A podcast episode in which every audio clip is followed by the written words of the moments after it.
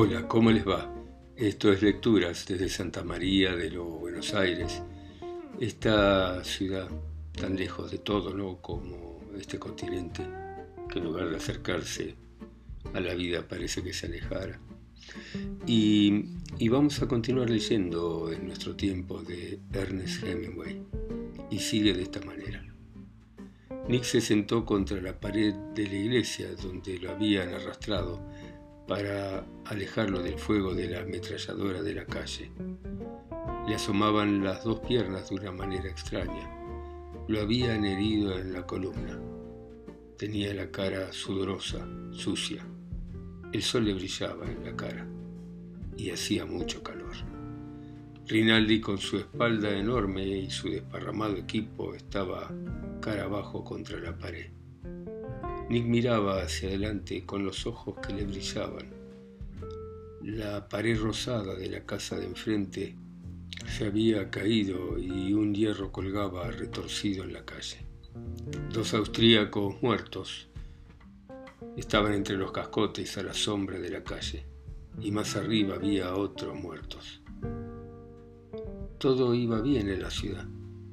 En cualquier momento llegarían los camilleros y Nick miró a Rinaldi. Senta, Rinaldi, senta. Usted y yo hemos firmado una paz aparte. Rinaldi yacía inmóvil bajo el sol y respiraba con dificultad. No somos patriotas. Nick apartó la cabeza y sonrió con dulzura. Rinaldi era un público que decepcionaba. Un cuento muy corto. En las últimas horas de una tarde muy calurosa en Padua, lo llevaron a la azotea y desde allí pudo ver la ciudad desde arriba. Las chimeneas se perfilaban contra el cielo. Tardó poco en llegar la noche y los reflectores se encendieron. Los demás bajaron y se llevaron las botellas. Él y Luz los oían desde el balcón. Luz se sentó en la cama, estaba tranquila y fresca en la noche calurosa. Luz cumplió el servicio nocturno tres meses. Se lo permitieron con gusto. Cuando lo operaron, ella le preparó la mesa de operaciones y le dijo ese día a modo de broma, ¿será que te portes bien o un enema? Después vino la anestesia y él se dejó someter con el propósito firme de controlarse y no hablar de cualquier cosa en ese momento con una estúpida locuacidad. Cuando empezó a usar muletas, él se tomaba la temperatura para que Luz no tuviera que levantarse de la cama. Había pocos pacientes y estaban todos enterados. Todos querían a Luz. Cuando él regresaba por los pasillos, pensaba en Luz en su cama. Antes de que él volviera al frente, fueron al Duomo y rezaron. El lugar estaba en silencio y oscuro y había otras personas que rezaban. Se querían casar, pero no había tiempo para discursos y ninguno de los dos tenía la partida de nacimiento. Vivían como marido y mujer, pero querían que todo el mundo lo supiese por lo que pudiera ocurrir. Luz le escribió 15 cartas que él recibió después del armisticio y que las clasificó por orden cronológico y las leyó todas seguidas. Le hablaba del hospital y de cuánto lo quería. Le decía que era imposible vivir sin él y que de noche lo extrañaba de una manera espantosa. Después del armisticio, decidieron en que él volvería a su patria para buscar un empleo que les permitiera casarse y Luz no iría con él hasta que tuviese un buen trabajo y entonces se encontrarían en Nueva York. Se entendía que él no iba a beber más y no querría ver a sus amigos ni a nadie en los Estados Unidos. Solo era viajar para conseguir un empleo y casarse. En el tren de Padua a Milán, discutieron sobre el hecho de que ella no querría volver a casa de inmediato. Se despidieron en la estación de Milán con un beso, pero no, no habían hecho las paces. Y para él fue feo despedirse de esa manera. Él se fue a Estados Unidos en un buque que partió de Génova. Y Luz volvió a Pordenone, donde se inauguraba un nuevo hospital. Era un lugar lluvioso y solitario, y había un batallón de Riti del ejército italiano acuartelado allí. Ese invierno, en esa ciudad llena de barro y lluvia, el comandante del batallón le hizo el amor a Luz. Era el primer italiano que ella conocía. Finalmente, ella le escribió a Estados Unidos para decirle que lo que había habido entre los dos había solo sido un amor de adolescencia. Lo lamentaba mucho y probablemente él no lo entendiera, pero quizá algún día podría perdonarla y le estaría agradecido. Ella esperaba casarse en primavera. El comandante no se casó con ella en primavera ni nunca, y Luz jamás tuvo respuesta de la carta que envió a Chicago. Poco tiempo después él contrajo gonorrea contagiado por una vendedora de unos almacenes grandes de la zona comercial de Chicago mientras iban en un taxi por Lincoln Park. Capítulo 7 Mientras el bombardeo destruía la trinchera en voz alta, él permanecía sentado, pegado al suelo, y rezaba y sudaba Ay, Jesucristo, sacame de acá, por favor, salvame, querido Jesús. Jesús querido, por favor, sacame, Cristo, por favor, pero por favor, Cristo, si me salvas de que me maten, voy a hacer lo que quieras. Creo en vos y le voy a decir a todo el mundo que eres lo único que importa. Por favor, querido Jesús, sacame de acá, por favor. El bombardeo se movió más allá al frente. Nos pusimos a trabajar en la trinchera y a la mañana salió el sol y el día se volvió sofocante, caluroso, tranquilo y hasta alegre. A la noche siguiente, el mestre, él no le contó lo de Jesús a la muchacha con la cual subió a la Villa Rosa. Y nunca se lo contó a nadie. El hogar del soldado. Antes de partir para la guerra, Krebs fue a un colegio metodista en Kansas. Hay una foto en lo que se lo ve con los miembros de la fraternidad todos con camisas iguales de cuello alto. Se alistó con los Marines en el año 1917 y no volvió a Estados Unidos hasta que la segunda división volvió del Rin en el verano de 1919. En la fotografía se lo ve en el ring con un cabo y dos alemanas. Los uniformes le quedaban chicos. Las chicas tampoco eran tan lindas. Y el ring no aparece en la fotografía. Para cuando Krebs regresó a Oklahoma, a su ciudad natal, las vivas y los vítores a los héroes de la guerra ya habían terminado. Volvió muy tarde. Todos los hombres de la ciudad que habían sido reclutados ya habían sido agasajados a su regreso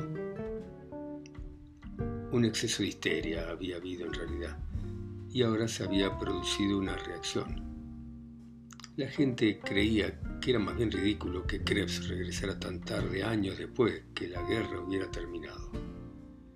Al principio, Krebs, que había estado en el bosque de Beló, Soissons, La Champaña, San Miguel y Argonne, no quería en absoluto hablar de la guerra. Más tarde tuvo necesidad de hacerlo, pero ya nadie quería oír hablar de eso. Su ciudad estaba llena de historias horribles que estremecían por la realidad. Krebs vio que para que lo escuchasen tenía que mentir, y luego de hacer esto algunas veces, se produjo en él una reacción contra hablar del tema y contra la guerra. Él sintió un tremendo enojo por todo lo que le había pasado y esto en parte debido a las mentiras que había fabricado. Todas las veces que había logrado sentirse sereno y frío cuando pensaba en eso, las ocasiones ya viejas en el tiempo en que había hecho lo único que un hombre puede hacer con naturalidad y desapego, cuando podría haber hecho otra cosa, todas esas situaciones perdieron su componente valioso y frío y se perdieron para siempre. Sus mentiras no tenían importancia y consistían en atribuirse cosas que otros habían visto, oído o hecho y en hacer pasar como realidades incidentes comunes a todos los soldados.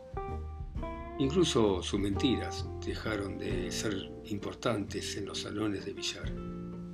Sus compañeros de juego que habían escuchado relatos muy detallados acerca de alemanas que eran encadenadas a las ametralladoras en la selva de Argón no podían entender o se los impedía hacer su patriotismo interesado de que hubiese ametralladoras alemanas sin gente encadenada. Krebs empezó a sentir repugnancia por sus experiencias como resultado de las exageraciones. Y cuando de vez en cuando conocía a otro hombre que en verdad había sido soldado y hablaban algunos minutos en algún lugar, adoptaba la actitud cómoda del soldado entre soldados, que había vivido con miedo todo el tiempo. Y de esta manera lo perdió todo. En esta época ya a fines de verano se acostaba muy tarde y se levantaba muy tarde para ir a la biblioteca pública. Comía en su casa y leía en la galería hasta que se aburría y después se iba a caminar por la ciudad. Volvía a salir e iba siempre al salón de billares donde se pasaban las horas de más calor del día en la oscuridad fresca del salón. A la noche se entretenía tocando el clarinete y daba una vuelta por la ciudad, leía y de vuelta se iba a la cama. Para sus dos hermanas menores seguía siendo un héroe. Su madre le habría llevado el desayuno a la cama si lo hubiera pedido. A menudo ella iba a su dormitorio y le pedía que le hablara sobre la guerra, pero en general lo terminaba interrumpiendo con incoherencias. Su padre era evasivo y muy reservado antes de ir a la guerra Krebs. Nunca había tenido permiso para conducir el auto del padre. Su padre se dedicaba a la compra y venta de propiedades y necesitaba el auto en cualquier momento para llevar a un cliente al campo, mostrarle una granja o mostrarle algún terreno. El auto estaba siempre frente al edificio del First National Bank, donde su padre tenía en el segundo piso una oficina. Ahora, después de la guerra, seguía teniendo el mismo auto.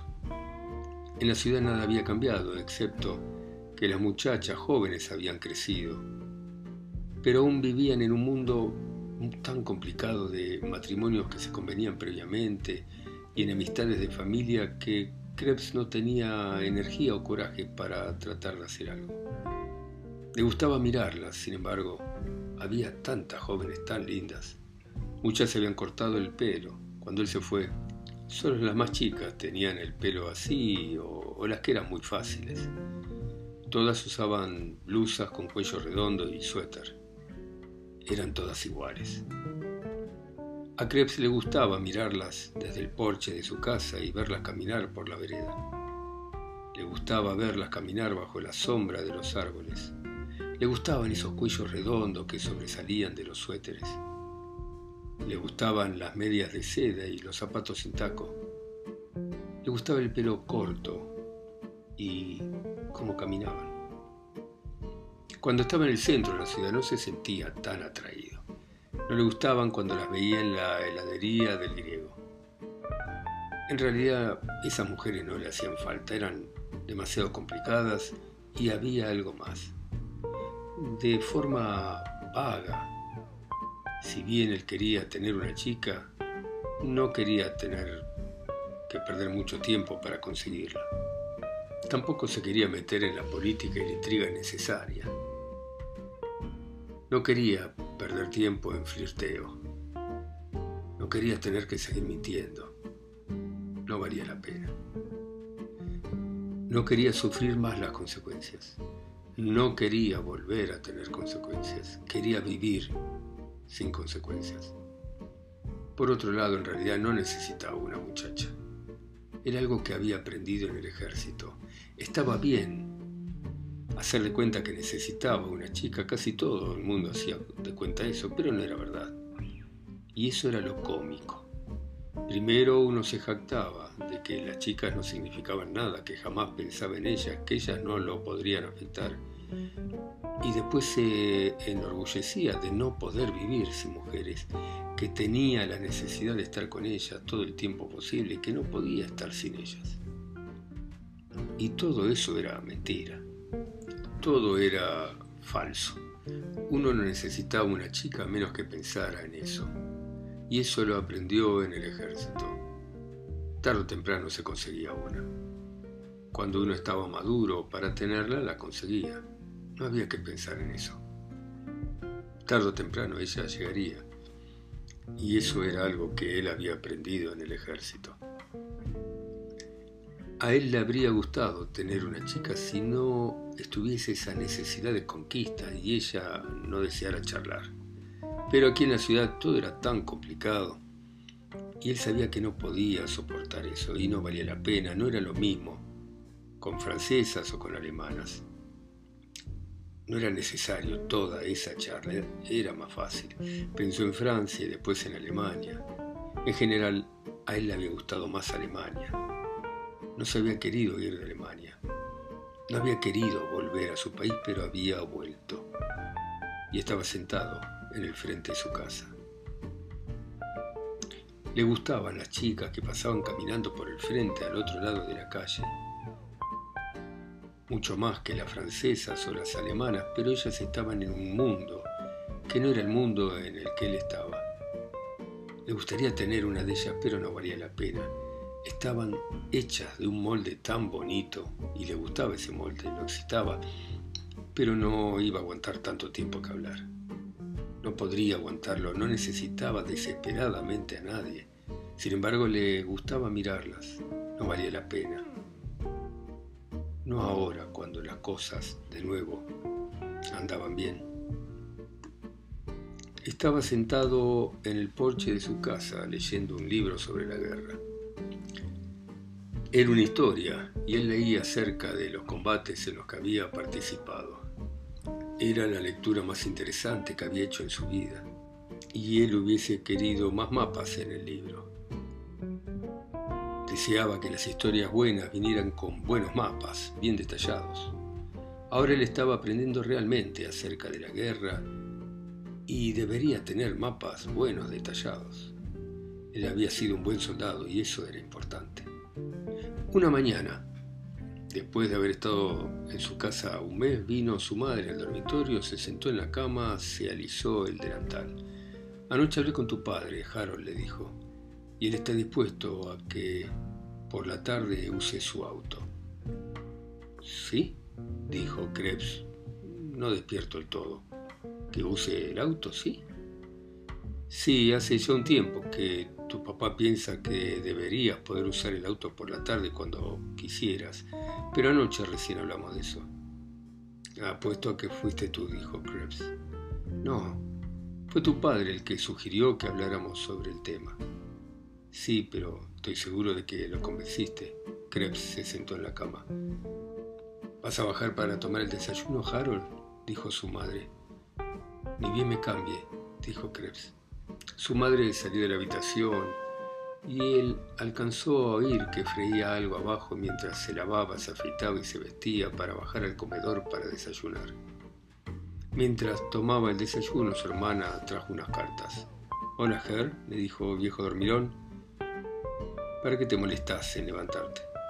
Krebs la miró, la quería, era su mejor hermana. ¿Tenés el diario? le preguntó él. Ella le entregó The Kansas City Star y él le sacó el envoltorio de papel marrón y lo abrió para ver los deportes. Dobló el diario y lo apoyó en la jarra de agua con cereal para leerlo mientras comía. Harold, dijo su madre desde la puerta abierta de la cocina, por favor, Harold, no arrugues el diario. Tu padre no puede leer su Star si está arrugado. No lo voy a arrugar, dijo Krebs. Su hermana se sentó a la mesa y la observó mientras él leía. Vamos a jugar al béisbol en la escuela esta tarde, dijo ella. Yo seré pitcher. Qué bueno, dijo Krebs. ¿Cómo está para jugar, campeona? Sé batear mucho mejor que los muchachos. Les cuento todo lo que me enseñaste. Las otras chicas no son muy buenas. Sí, dijo Krebs. A todas les digo que sos mi novio. ¿No es verdad que sos mi novio, Herb? Sí, seguro que sí. ¿Acaso tu hermano no podría ser tu novio porque es tu hermano? No lo sé. Seguro que lo sabes, no podría ser mi novio, Ger, si yo fuera mayor y tú quisieras serlo. Seguro. Ahora sos mi novia. ¿Soy realmente tu novia? Seguro. ¿Me querés? Claro. ¿Me vas a querer siempre? Seguro. ¿Me vas a ir a ver jugar al béisbol? Tal vez. Ay, Gert, no me querés. Si me quisieras, querrías ir y me querrías ver jugar.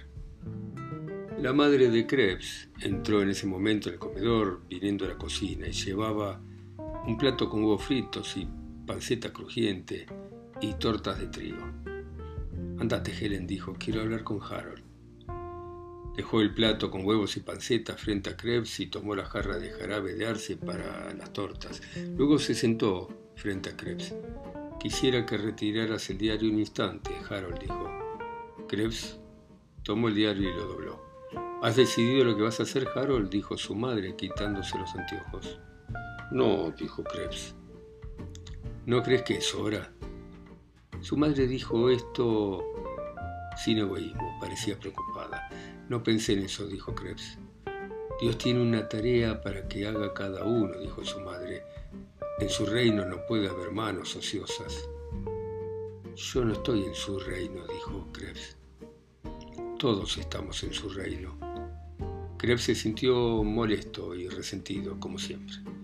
Me preocupé tanto por vos, Harold, continuó la madre. Conozco todas las tentaciones a las que estuviste expuesto. Sé lo débil que es un hombre.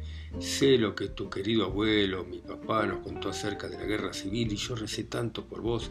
Yo rezo por vos el día entero, Harold. Krebs miró la grasa de la panceta que se endurecía en el plato. Tu papá también está preocupado, siguió la madre. Cree que perdiste las ambiciones, que no tenés un propósito en la vida. Charlie Simmons, que tiene tu edad, tiene un buen empleo y se va a casar. Todos los muchachos están sentando cabeza. Todos están decididos en llegar a ser alguien, en llegar a alguna parte. Uno puede ver cómo muchachos como Charlie Simmons van en camino a ser un orgullo para todos. Krebs no dijo nada. No te pongas así, Harold, dijo la madre. Sabes que te queremos y te quiero decir cómo se presentan las circunstancias. Tu padre no quiere trabar tu libertad. Piensa que tiene que permitir que uses el auto. Si querés traer a casa alguna de las chicas lindas que salen con vos, tampoco nos oponemos. Queremos que te diviertas. Pero tenés que hacer algo, Harold. A tu padre no le importa el trabajo que quieras hacer, porque todo trabajo es honorable. Pero tenés que hacer algo. Me pidió que hablara contigo hoy y que luego lo vayas a ver a la oficina. Eso es todo, dijo Krebs. Sí. ¿No querés a tu madre, querido hijo? No, dijo Krebs. Su madre lo miró desde el otro lado de la mesa y tenía los ojos vidriosos y se puso a llorar. No quiero a nadie, dijo Krebs. No servía de nada, él no podía decirlo, no podía hacerle entender. Y era una tontería haberlo dicho. Solo había logrado lastimarla. Fue hasta donde ella estaba y la tomó de un brazo, pero ella lloraba y se cubría la cabeza con las manos. No fue mi intención, dijo él, estaba enojado por algo. No quise decir que no te quiero. Su mamá seguía llorando. Krebs la rodeó con el brazo. ¿No me crees, mamá? Su madre negó con la cabeza. Mamá, por favor, créeme, por favor. Está bien, dijo su madre llorando y levantó los ojos para mirarlo. Te creo, Harold. Krebs le besó el pelo y ella alzó la mirada. Soy tu mamá, dijo. Te tuve junto a mi corazón cuando eras un bebé. Krebs se sintió vagamente nauseabundo, enfermo. No sé, mamá, dijo, voy a tratar de ser un buen chico para vos. ¿Querés arrodillarte y rezar conmigo, Harold? dijo su mamá. Se arrodillaron junto a la mesa del comedor y la madre de Krebs rezó. No puedo, dijo Krebs. Trata, Harold, no puedo. ¿Querés que rece por vos? Sí. Entonces, su madre rezó por él y luego se levantaron y Krebs la besó y se fue. Él había hecho todo lo posible para que la vida no fuera difícil, nada de la vida lo había tocado. Había sentido lástima por su madre y ella lo había obligado a mentir. Se iría a Kansas a buscar un empleo y eso haría que ella se sintiera bien.